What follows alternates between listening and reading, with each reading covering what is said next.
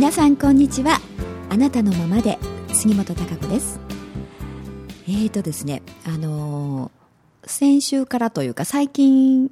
はですね体のシステムの話とかデトックスの話とかっていうのをね続けてお話をしてるんですがやはりあのここのところずっと私自身がねそういうことに非常に何か意識がいってましてねあ何かこう体にとって必要なこと。本当のシステム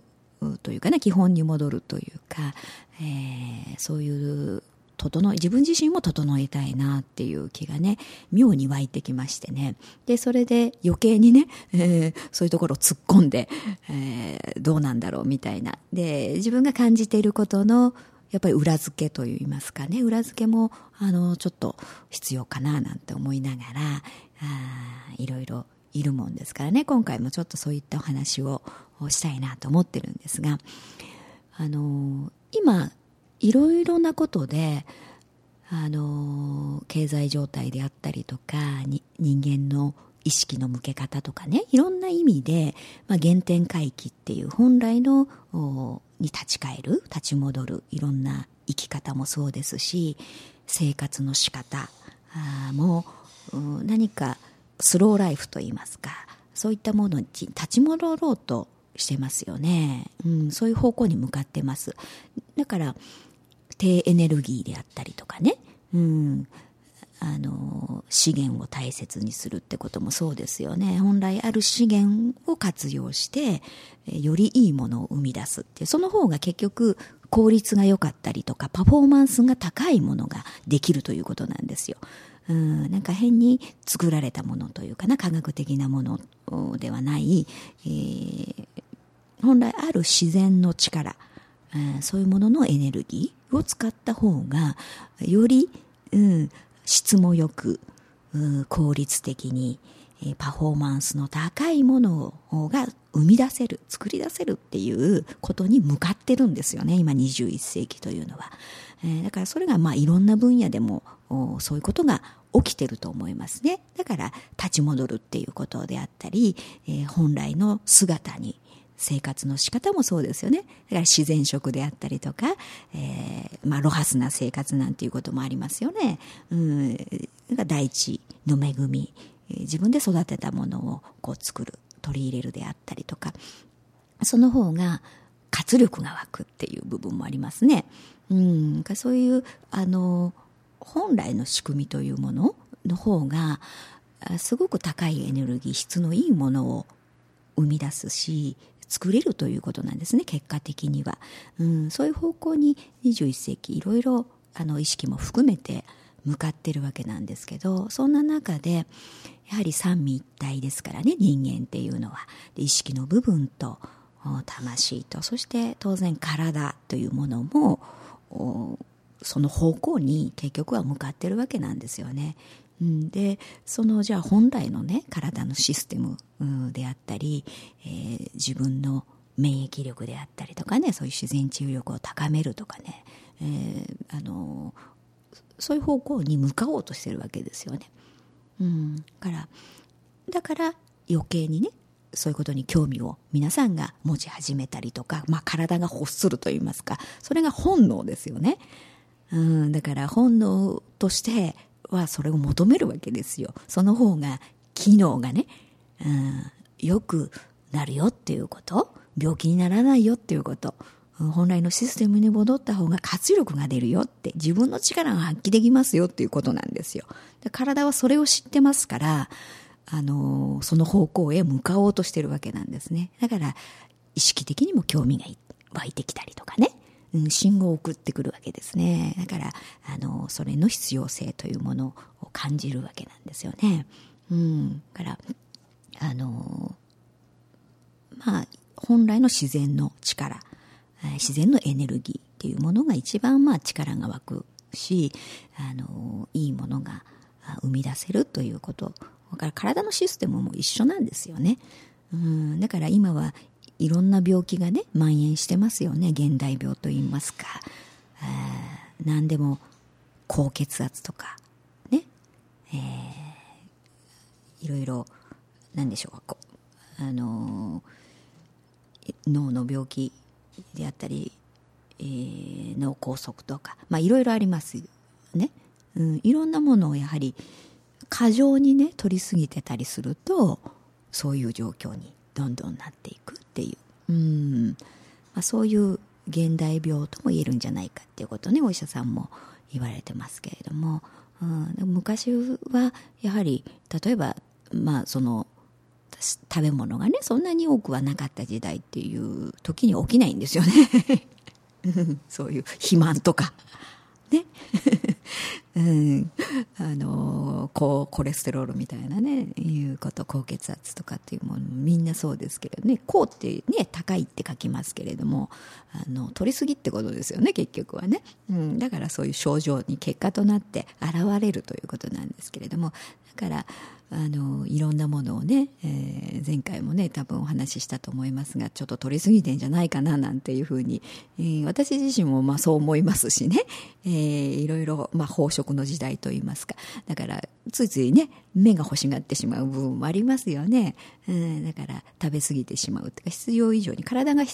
ね、必要とする以上にやっぱり取りすぎてしまえばそれの処理に困るわけですよね。体内としてはね。うん、だから体内活動というものが低下してくるということ、うん、そうすると、まあ、悪循環でね出さなきゃいけないものっていうものが老廃物が出ていかないということになりますね。うん、からそういう体のシステム、うん、いろいろまあ巷でもね言われてますよねこういうものを取るといいとかあと栄養学的にもねえー、こういう風だよとかいろいろあります。うん、だけど果たしてじゃあそれがね全て正しいかというとそうではないものもたくさんあると思うんですよ。うん、それっていうのは本来のシステムっていう体の機能っていうことを知ればねあそれってちょっとおかしいかなっていうことが見えてくるし、うん、やっぱり本来の自分の体がちゃんと機能していれば本能というものがありますから、うん、ちゃんと本能がね、えー、教えてくれるわけですよ。今は食べ物をね入れる時じゃないとか、うん、病気の時なんかそうですよね、うん、なんかいろいろなことに応じてね。だからやたらあこういうものが食べたい塩分が欲しくなるっていうのもでもそれも必要だからなわけですよ、うん、まあもちろんそのシステムがね狂ってたりするとあおかしくなってるかもしれないですから本能が発揮できないかもしれないですけどでも本来はそういう機能っていうものもあの持ってるわけなんでそういうものに従ってね自分が食べ物を摂取するしていればあのちゃんとうまい具合に、えー、体はね機能してくれるわけなんですよね。うんからそういうものがいろいろまあ過剰にいろんなものを自分の体の中に取り込みすぎてることによってあの狂ってきているっていうこともあると思うんですねだから現代病というものがどんどん増えてきてね医療は発達しているのに 病気は減らないという状況ですよね、うん、だから矛盾してるんですよ、うん、これって何っていうことがね。で基本的なそういうあの食生活っていう、まあ、シンプルなところなんですけれどもそういうところを見てる見るとねあの、まあ、そこにおかしいなところがあるというところですですよね。だから必要過剰に取りすぎていたりとか、うん、自分の体の中の、まあ、体ってね水分がほとんどなんですけれども代謝してないとダメですよね水分っていうのがね。同じものがもちろん、ね、滞るっていうことになりますとあのその毒が溜まっていくわけですから水はけが良くないといけないということです、うん、水はけが良くないのにね水いっぱい取りすぎちゃってもねそういうあの毒が溜まるということにもなりますしそういう循環というものが大切なわけですから、うん、そういう基本的なシステムにね逆らうと結局はあの体に不具合を発生しますからね、えー、そういったあの本来のシステムっていうことっていうのをもう少し私たちはね知る必要があると思うんですね。でそういう意味での食の大切さその上でね、うん、どういうものがね取り入れるっていうことが自分にとって、えー、大切であるかということ、うん、そういう基本のシステムさえ理解していれば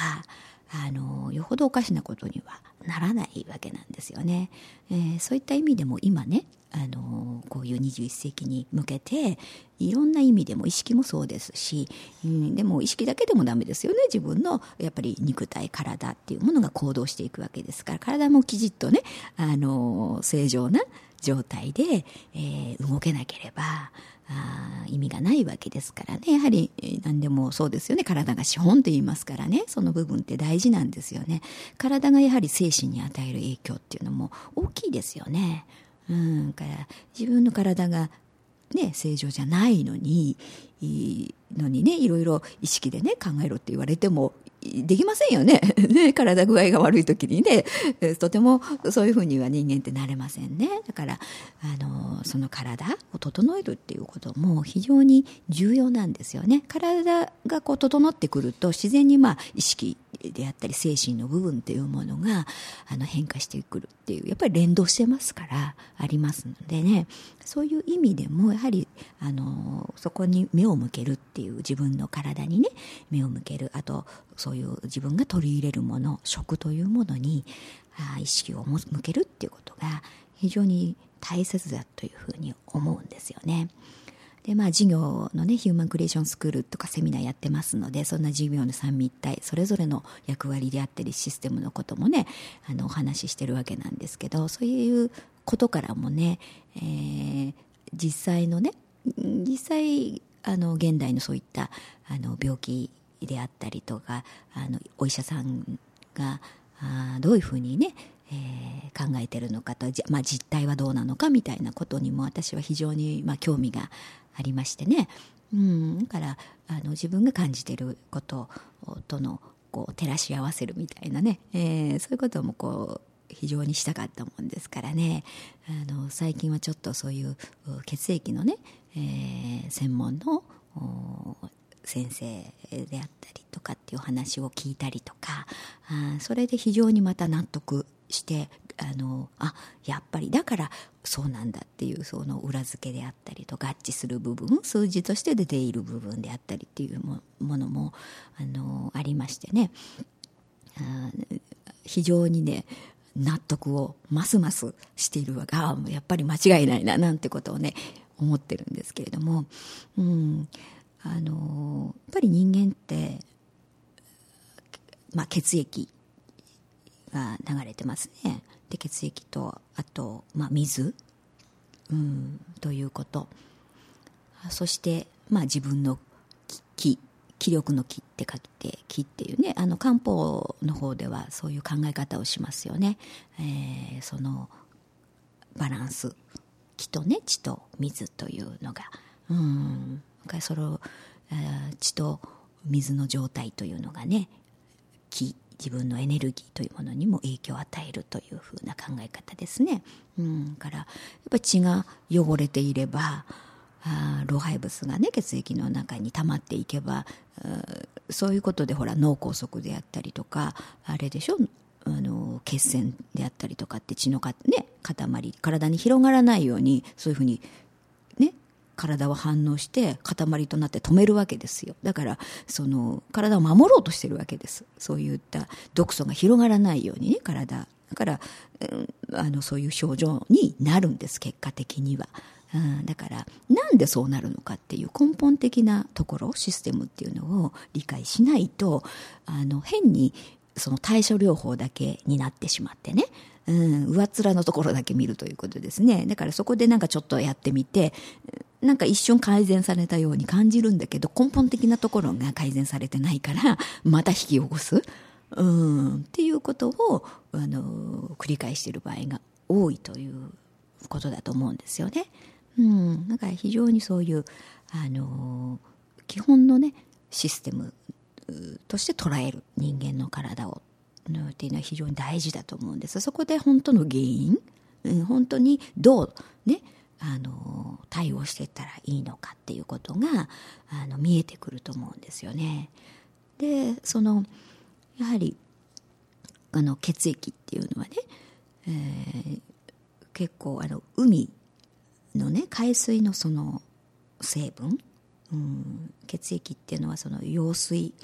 赤ちゃんがねお母さんの中に中にいた羊水とか海水のミネラルバランスにすごく似てるというふうに言われてるんですよね。でこれはやはりあの生命というかな生物っていうものが、えー、こうなんか30億年前のかね海からこう発生してね、えー、そういうところであの生物っていうのが発生してそういう海の栄養分水分というものを吸収して、うん、生物っていうのは生きてきたっていうことがあるわけですよ、うん、そういうもののやっぱり名残としてねそれが人間は海の中に住んでませんからね。あの血液として人間としてはねその体の中に流れているということがねあるんですよね。うん、でその血っていうものが常にこう確か45秒間でね体の中をこう一巡する。と思うんですよね。だったはずだと思うんですけれどもそういうふうに常にこう巡って活動してるからこそ私たちは生きてるわけですよ。うん、でその血液って大事でしょ？だから、うん、それが、えー、循環しているっていう老廃物をためないでねこう送ってくれるわけ。で末端までねあの頭から、爪の先までこう巡るわけでしょ、うん、そういうふうじゃないとあのなかなか血の巡りがほら悪いといろんな病気になるでしょ？だから、うん、冷え性になっちゃったりとかね婦人病冷え性からまた婦人病でなったりとか、まあ、冷えって万病のもとって言われてますけれども、うん、その巡らないからですよ、うん、だから血の巡りが悪いところは冷えますね、うん、冷たくなっていきますからだからだんだん冷たくなるっていうほら人間って死ぬと体冷たくなるでしょ？ね、だからだんだんだんだん体温が低くなるってことは死に近づくっていうことと同じなわけですよ。ね、その方が。多少の熱が出て、ちょっと高くなったって人間って死なないですけど、あの、そんなね、体温が低くなっちゃったら人間って死んじゃいますからね。うん、だからその方が死に近づくわけです。機能がどんどん低下していくわけ。機能が止まるわけですよ。うん、だから、本当にその冷えというのはね、あの病気、うん、の元なわけです。病気になるんです。いろいろ、うん、だからあそういうあの血の塊でができるとかね。何でもそうですけど全てはそこかららしいですよやっぱり、うん、そういうふうに先生もおっしゃられてましたしあの意外にねあの上っ面だけを見て、うん、じゃあ脳のね病気だとかって言いますけどその脳が病気なわけじゃなくって、えー、その体内のやっぱ血流が悪いとかね水が溜まってるとかっていうそういうことでの冷えですよね、うん、老廃物が出ないわけですからそうなれば毒が溜まってきますね、うん、水はけが悪いわけですからね、えー、からそうなってくるとることによってあのそう血液が巡らない。でもでも体は何とかしようとしますからね。毒素が回らないようにっていうことでの血栓ができるっていう。だから別に脳の病気なわけでなくってもともとはそっちから来てるわけですよ、うん、だからそういうことをやっぱり知ってるのと知らないのとではね自分じゃあ自分はどう日頃うん、どう向けてあげたらいいかとかそういう兆候が感じられたらどう改善したらいいかっていうことが見えてくると思うんですよね。だから非常に重要だと思うんですよ。だから上面の何かねそこだけあ切って取ればいいとかそういう問題ではないわけですよね。根本のところっていうのが非常に重要であのいろいろねそういう水はけ自分の体の水植物に例えるとねよくわかると思うんですよ。やはり水やりすぎると根腐りするでしょ？で腐っちゃうじゃないですか。腐ってダメになるって。ね。からそういうふうにやっぱり自分の体人間の体も同じですよね、えー、その循環してる水はけがいい状態っていうふうじゃないと滞りがありますから水が滞るっていうことは、えー、毒素が溜まっていくということその毒が出ないということです。ね。うんだから水分取れば血,、ね、血がきれいになるわけじゃないんです。ちゃんと水はけがないとダメですから。血が薄まるわけはないですからね、それ、水いくら取ってもね。それはありえないわけですから、あの、そういうふうにちゃんと、水分取った分は出してる状態でね、常に代謝してれば、る状態であれば、あの、やっぱり体温も下がらないわけですよ。うん、で、やはり、あの、先生にもね、お話を聞きましたけれど、やっぱり現代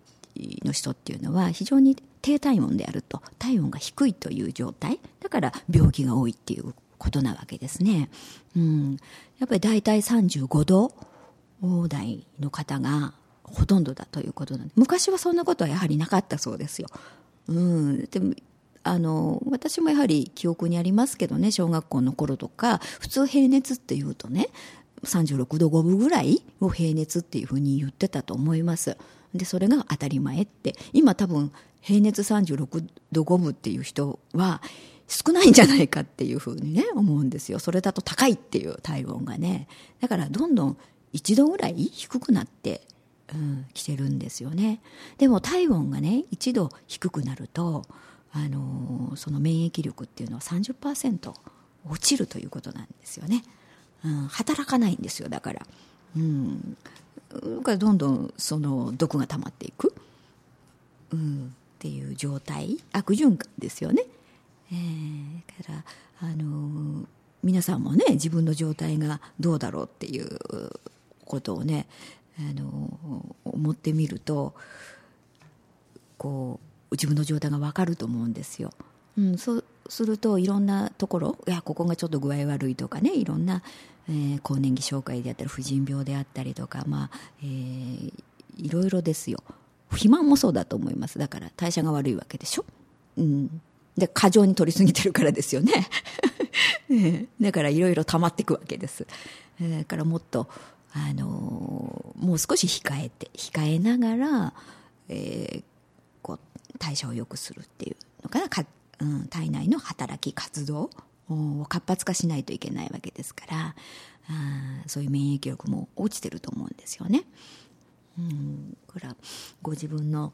体温もね平熱がじゃあどんなもんだろうなんて測ってみられるといいと思うんですよね。うん、朝の10時ぐらいにね測る測った時の、まあ、体温っていうのがあの平熱、うん、としてね見られるといいと思うんですがやっぱそれがやっぱ36度以下の方っていうのは危険信号だと思いますからね。いろんな端々で、えー、ねあの病気になる可能性が高いということだと思いますね。いろいろ。うん。いろんなこうもう出さないとねやっぱりいけだ出そうとしますから体は。吹き出物とかいろんな湿疹が出るとかでもそうですよ。それは老廃物であったりとかね。そういう水のね、えー、滞りうん、血液をきれいにするっていうことを体はしようとしてるわけですそれで一生懸命出そうとしてるわけですから出さなきゃダメですよね。うん、それで止めてしまったら結局出ずに終わってしまうわけですからまたあの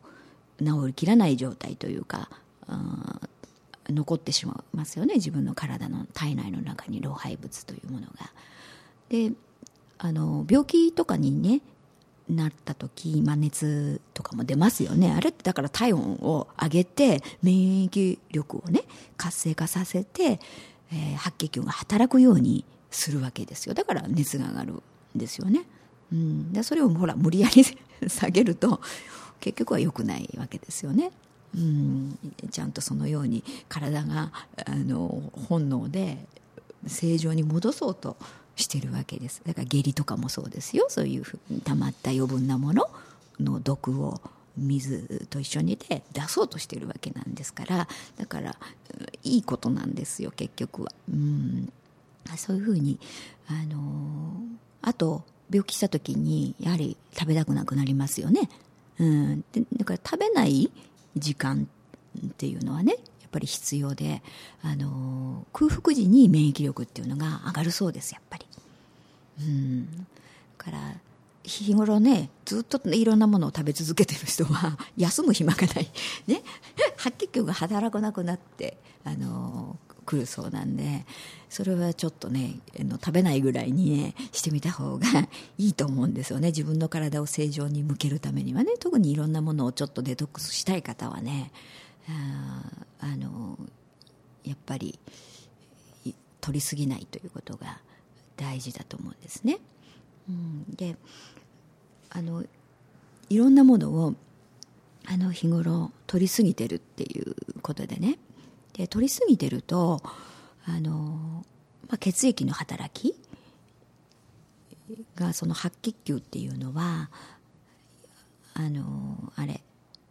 いろんな毒素、まあ、ウイルスであったりとかばい菌であったりとか自分の体にとってね良くないものっていうのを食べてくれるわけですよ、うん、でそれで正常に。だからそれがちゃんと働いてる状態の時は免疫力があるっていうことでしょ、うん、でもそれがいろんな食べ物 をねあと化学物質も含めてね、うん、いろいろ食べ過ぎてると白血球がねお腹いっぱいになっちゃってるっていうことで、うん、だからちょっと具合悪くなって病気ってなってももう白血球としてはね日頃もういろいろね食べ過ぎててお腹満杯状態なんでばい菌とかねそういうウイルスを食べないそうなんですよ、うん、だから働かないのねその免疫力っていうかっていうのが、うん、働かない状態に結局体がなっているということなんですよ、うん、だから病気の時は食べないようにして、えー、食べないと体にそういうものが入ってきませんからあの白血球はそういう毒素であったりとかねウイルス、ね、ばい菌っていうものを一生懸命食べるわけです。それで回復するというふうになシステムにね、うん、なってるんですよね。だから日頃からねいろんなものを食べ過ぎてたりとかやはりそういうあの化学物質みたいなもの取り過ぎてると、うん、もう普段からね白血球がもうお腹満杯状態で動きませんっていう状態になってますからね免疫力が低下していると、うん、いうことがあの言えるらしいんですね。うん、だからねやっぱりちょっとぐらいねもう食べなくたって ってことないないですからね だからあの病気してねやっぱり栄養取らないといけないから無理して食べなきゃみたいなことっていうのは逆療法なわけです結局はね。うん、せっかく体が、ね、良くなろうと思ってあの白血球の働きを、ね、高めて免疫力を高めて動こうとしてるのに逆なことをしてしまうと治るもんも治らないということになるんですよね。でいつまでたっても体のシステムがね本来の機能をしないということになりますから、えー、その辺の、ね、仕組みというのをやはりあの皆さんねあのきちっとね芯の部分を捉えてね自分の体をいい調子にね整えていくっていうことがとても大切だと思います。なんかあっという間にね、えー、ちょっと20分経ってしまう本当はなんかもっといろいろね これするといいよとか いろいろあの思うことがあるんですけれどもね、えー、またあの別の機会にですねこの続きをお話ししたいとは思いますがえー、そんなことにね皆さんちょっと目を向けてみてください。だからあのとにかく体を冷やすとねダメですからあの温めてね、えー、こう水分取るのもこうあったかいもの生姜はとても体にいいですから。私今ずっとね実はやってるんですよ。生姜糖を飲むっていうね、えー、生姜湯か。うん、あの体を温めますからね。そういったものを温めてどんどんいらない水分は出していくっていうふうにね、えー、されるといいと思いますしあまり食べ過ぎないちょっとぐらいねあの食べないぐらいの方がねちゃんと元に戻りますからね、えー、太りすぎの人はね特に。えー、そうやって自分の免疫力を高めてね本来の機能システム働かせるとそうするとやっぱり自分のねあの機能が働きますからちゃんと必要なものを欲するようになるしでそしたらそれを食べればいいんですよ。うんだからそういう体に向けていくというのが、特に現代はね重要だと思いますから皆さんも心を込めてみてください。はい、それでは、えー、また来週お会いしましょう。